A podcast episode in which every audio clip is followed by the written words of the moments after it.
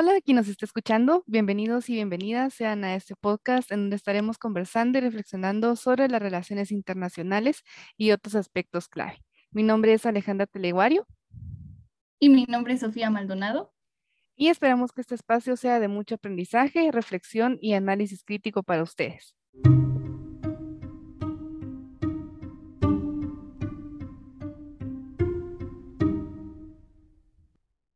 Hablar sobre las relaciones internacionales es sumamente amplio y complejo por su riqueza teórica y práctica, destacando que es una ciencia muy reciente, la cual fue impulsada hasta 1919 y que nos invita a pensar en la forma que interactuamos con el resto del mundo. Sin embargo, es importante que conozcamos algunas definiciones para comprender más de qué tratan las relaciones internacionales. Ale, ¿has encontrado alguna definición que te haya llamado la atención? Sí, encontré la definición de Pearson y Rochester del 2001, quienes dicen que son el estudio de todas las interacciones humanas a través de las fronteras nacionales y de los factores que afectan tales interacciones. ¿Y tú, Sofía, hay alguna otra definición que quisieras compartir? Sí, compartir esta definición de Batistella del 2003, donde nos dice que son el conjunto de las relaciones que tienen lugar más allá del espacio controlado por los estados tomados individualmente cualquiera sea el actor, estatal o no, involucrado en estas relaciones y cualquiera sea la naturaleza. Creo que estas definiciones son muy importantes debido pues a que hay palabras clave como interacciones, estado, relaciones, actores, pues que nos permiten tener ideas mucho más claras sobre cómo se constituyen las relaciones internacionales. Pero también es importante que como internacionalistas podamos plantear nuestro propio punto de vista. Por eso, Sofía, pues te pregunto, ¿cómo tú comprendes las relaciones internacionales? Mm, bueno, Ale, em, yo definiría y comprendo de hecho las relaciones internacionales como la ciencia que estudia las interacciones y acciones de carácter social, eh, político, económico y jurídico de diferentes actores a escala mundial, como pueden ser las organizaciones internacionales, los estados, los individuos, las empresas, eh, también los colectivos, los grupos de presión, entre otros, de manera global, eh, pues en el sistema internacional. Muy interesante, Sofi. Y bueno, ¿por qué las definirías tú de esa manera? Mm, pues porque considero que actualmente suceden diversas dinámicas entre estados, como, como, convenios, tratados de libre comercio, hasta siento que la misma creación de, de, Naciones Unidas en 1945. Pero a su vez, siento que hay otros actores, aparte del Estado, que, que han tomado fuerza en interactuar y establecer objetivos en el sistema internacional. Por ejemplo, los ataques a las Torres Gemelas en 2001 cambió significativamente la agenda mundial, siendo una prioridad el combate contra el terrorismo, Em, pues creo que así también hay empresas transnacionales como, como lo es Coca-Cola o McDonald's que tienen una, un, un, capital mayor a diversos estados y que pueden influir en el ámbito político, en el ámbito económico de un estado. Hasta nuestras propias decisiones pueden influir en el sistema internacional como el fenómeno de la migración. Eso es lo que pienso yo, ¿verdad? Pero tú, Ale, ¿cuál, cuál sería tu definición propia y por qué la planteas así? Claro, bueno, creo que las relaciones internacionales como ciencia analiza y estudia la interacción de los individuos, las organizaciones y estados en la búsqueda de desarrollo integral, considerando pues aspectos como lo social, lo político, lo económico, lo ambiental dentro del ámbito internacional. Yo lo planteo así porque en la actualidad vale la pena considerar las distintas formas en que múltiples actores se relacionan entre sí para lograr un objetivo. Para ejemplificar, podría mencionar el movimiento para la legalización del aborto en Argentina. La propuesta pues fue hecha por un grupo de presión, el cual eh, fue el movimiento feminista del país.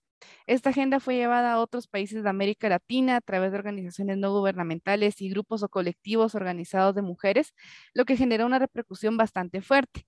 También esta presión, pues, lo que generó eh, fue que la propuesta fuera aprobada por el Senado y que el aborto se colocara como un tema de interés internacional en materia de salud, política y derechos humanos. Esto, pues, a través de organismos internacionales, incluyendo así a las Naciones Unidas y, pues, también varias de sus agencias. Mm, la verdad es que es muy valioso aplicar e identificar en nuestra realidad todas estas ideas y conceptos que mencionas. Sí, justamente, yo pues considero que ambas reconocemos que tanto en las relaciones internacionales como ciencia, pero también en las relaciones internacionales como un proceso de interacción y alianza, hay actores de distintos tipos. Sí, yo considero que los actores pueden ser muy diversos. De hecho, actualmente se discute mucho pues sobre el reconocimiento que otros actores, bueno, de otros actores aparte del Estado, y creo que es importante mencionarlo.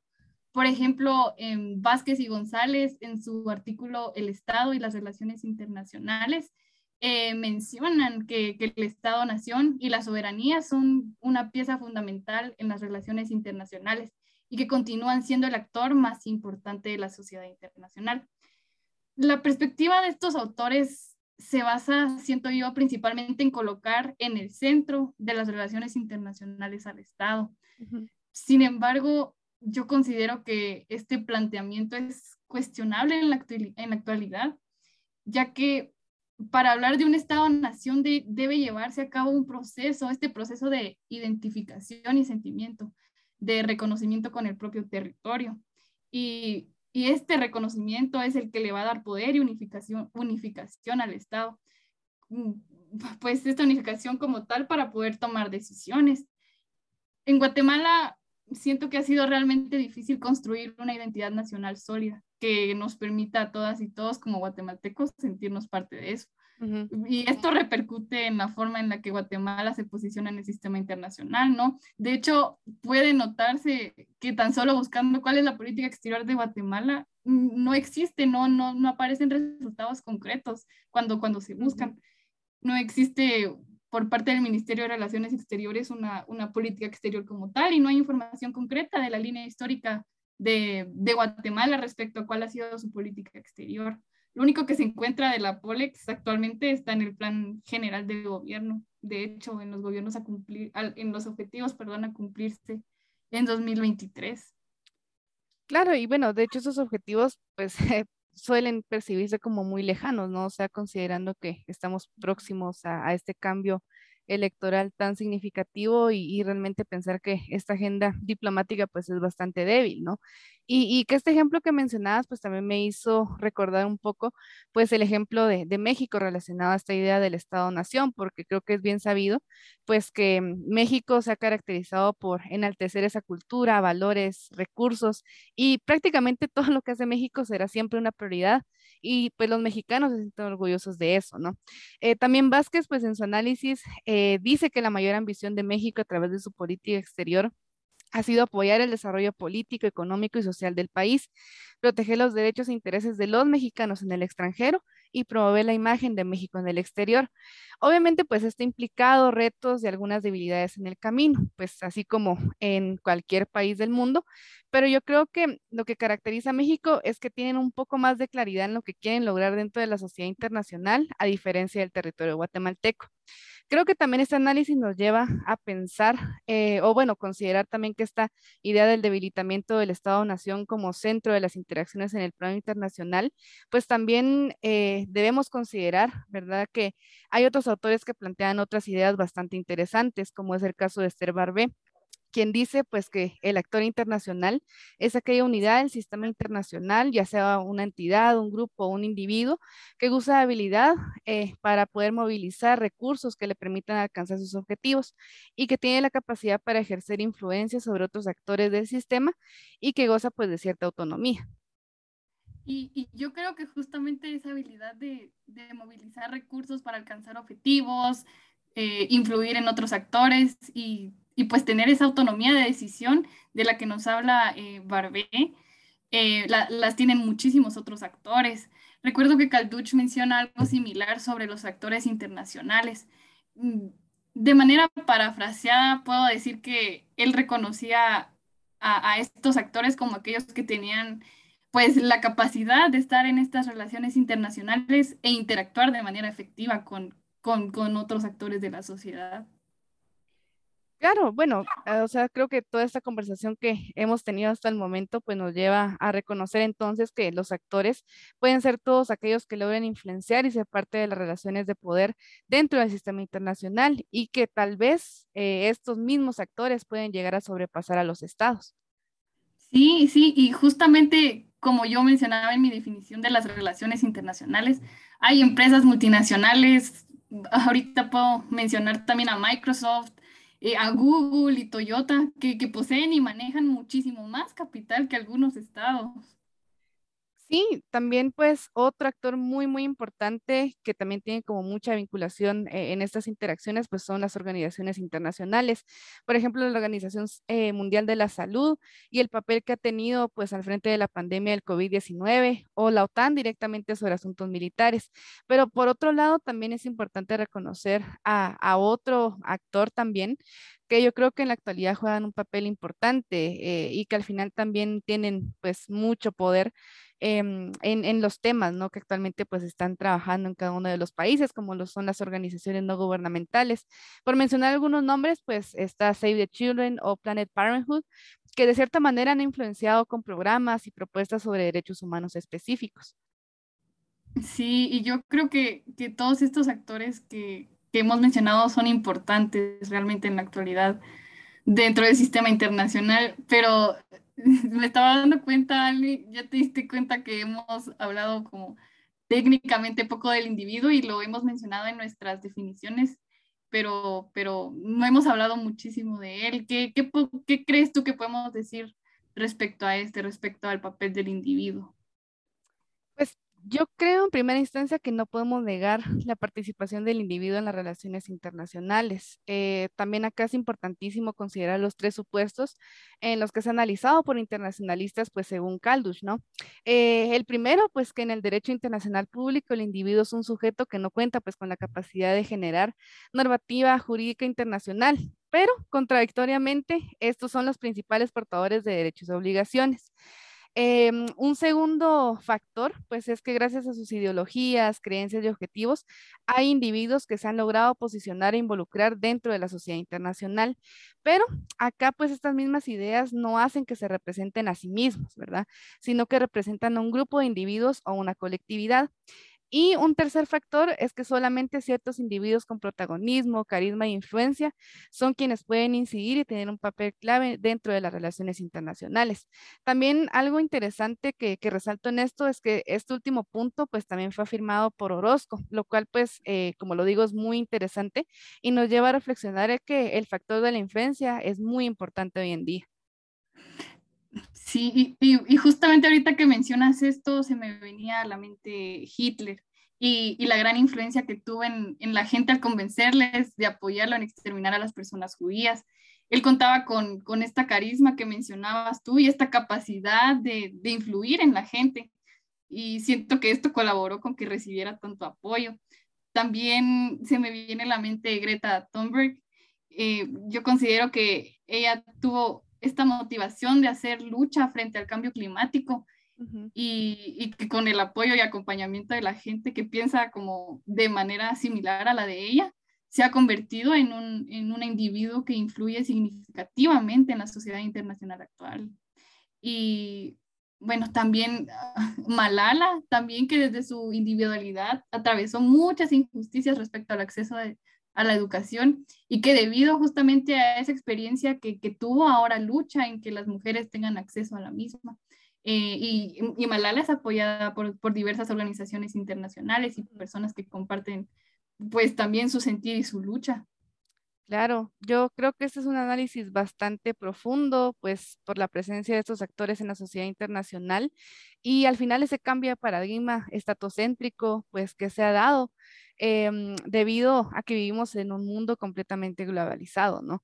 Em, una afirmación muy interesante de Canales Allende sobre esto, pues es que han surgido nuevos problemas de tipo social, ecológico, económico, político e incluso tecnológico, pues que resultarían en el planteamiento de demandas y necesidades por cumplirse. Por ejemplo, el acceso a métodos anticonceptivos o el acceso a servicios de salud materno-infantil integrales de calidad, pues no era un tema de prioridad hace 30 años, pero hoy existe una agenda global y demandas específicas hacia los estados para poder garantizar pues estos derechos sexuales y reproductivos. ¿No? O pues con el tema de la pandemia, el acceso a las vacunas para prevenir el COVID-19 para algunos países ha sido demasiado lento, lo cual ha llevado pues a la constitución de alianzas con el mecanismo COVAX para que éstas sean suministradas pues de manera equitativa, ¿no? Sí, y yo, yo creo que la globalización también nos presenta como estos, esta diversidad de tipos de interacciones o relaciones internacionales y los ámbitos que éstas pueden llegar a abarcar. Recuerdo lo sucedido en Colombia el año pasado, en, en, 2021, respecto a su, a su, crisis política, la cual se dio a conocer fuertemente en la región latinoamericana y, y fue que gracias a las redes sociales se, se dio a conocer, las cuales no tendrían como dicho, poder si no fuera porque vivimos justamente en este mundo globalizado. Y esto, esto sucedido en Colombia, abarca el ámbito social, el ámbito político. Sin embargo, lo que mencionas respecto a los derechos sexuales y reproductivos, las vacunas para la prevención de COVID-19, abarca el ámbito de salud, también abarca el ámbito social y hasta, hasta lo económico, diría yo. Y es muy interesante ver la naturaleza de cada interacción y, ver el número de actores que se involucran y muchos otros elementos. Claro, Sofi. Al final, pues todos estos elementos son importantes definirlos junto al espacio y al tiempo en el que suceden, pues para poder entender el contexto y así poder contrastar en realidad este tipo de interacciones para poder compararlas con otras que se han dado en el pasado y que podrían replicarse pues en nuestro presente y el futuro, ¿no? Sí, yo justamente, imagínate que en un futuro ya no existan los estados y que el mundo se convierte en un gobierno, en un gobierno mundial, sería muy interesante analizar y comparar lo que podría llegar a suceder en esta nueva estructura, donde se pueda realizar como la comparación de ese actual contexto con el pasado y los actores que se puedan llegar a involucrar, las maneras que puedan llegar a interactuar y todo lo que hay en juego. Al final es como todo muy incierto y eso al final es lo fascinante de las relaciones internacionales.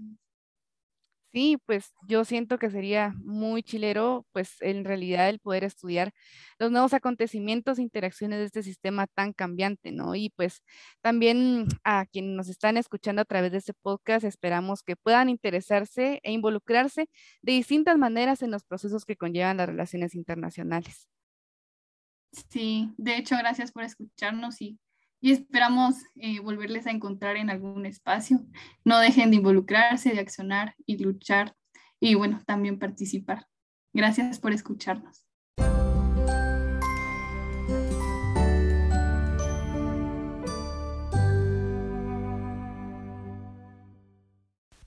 Si este podcast te ha gustado, te invitamos a compartirlo con tus amigos y en tus redes sociales.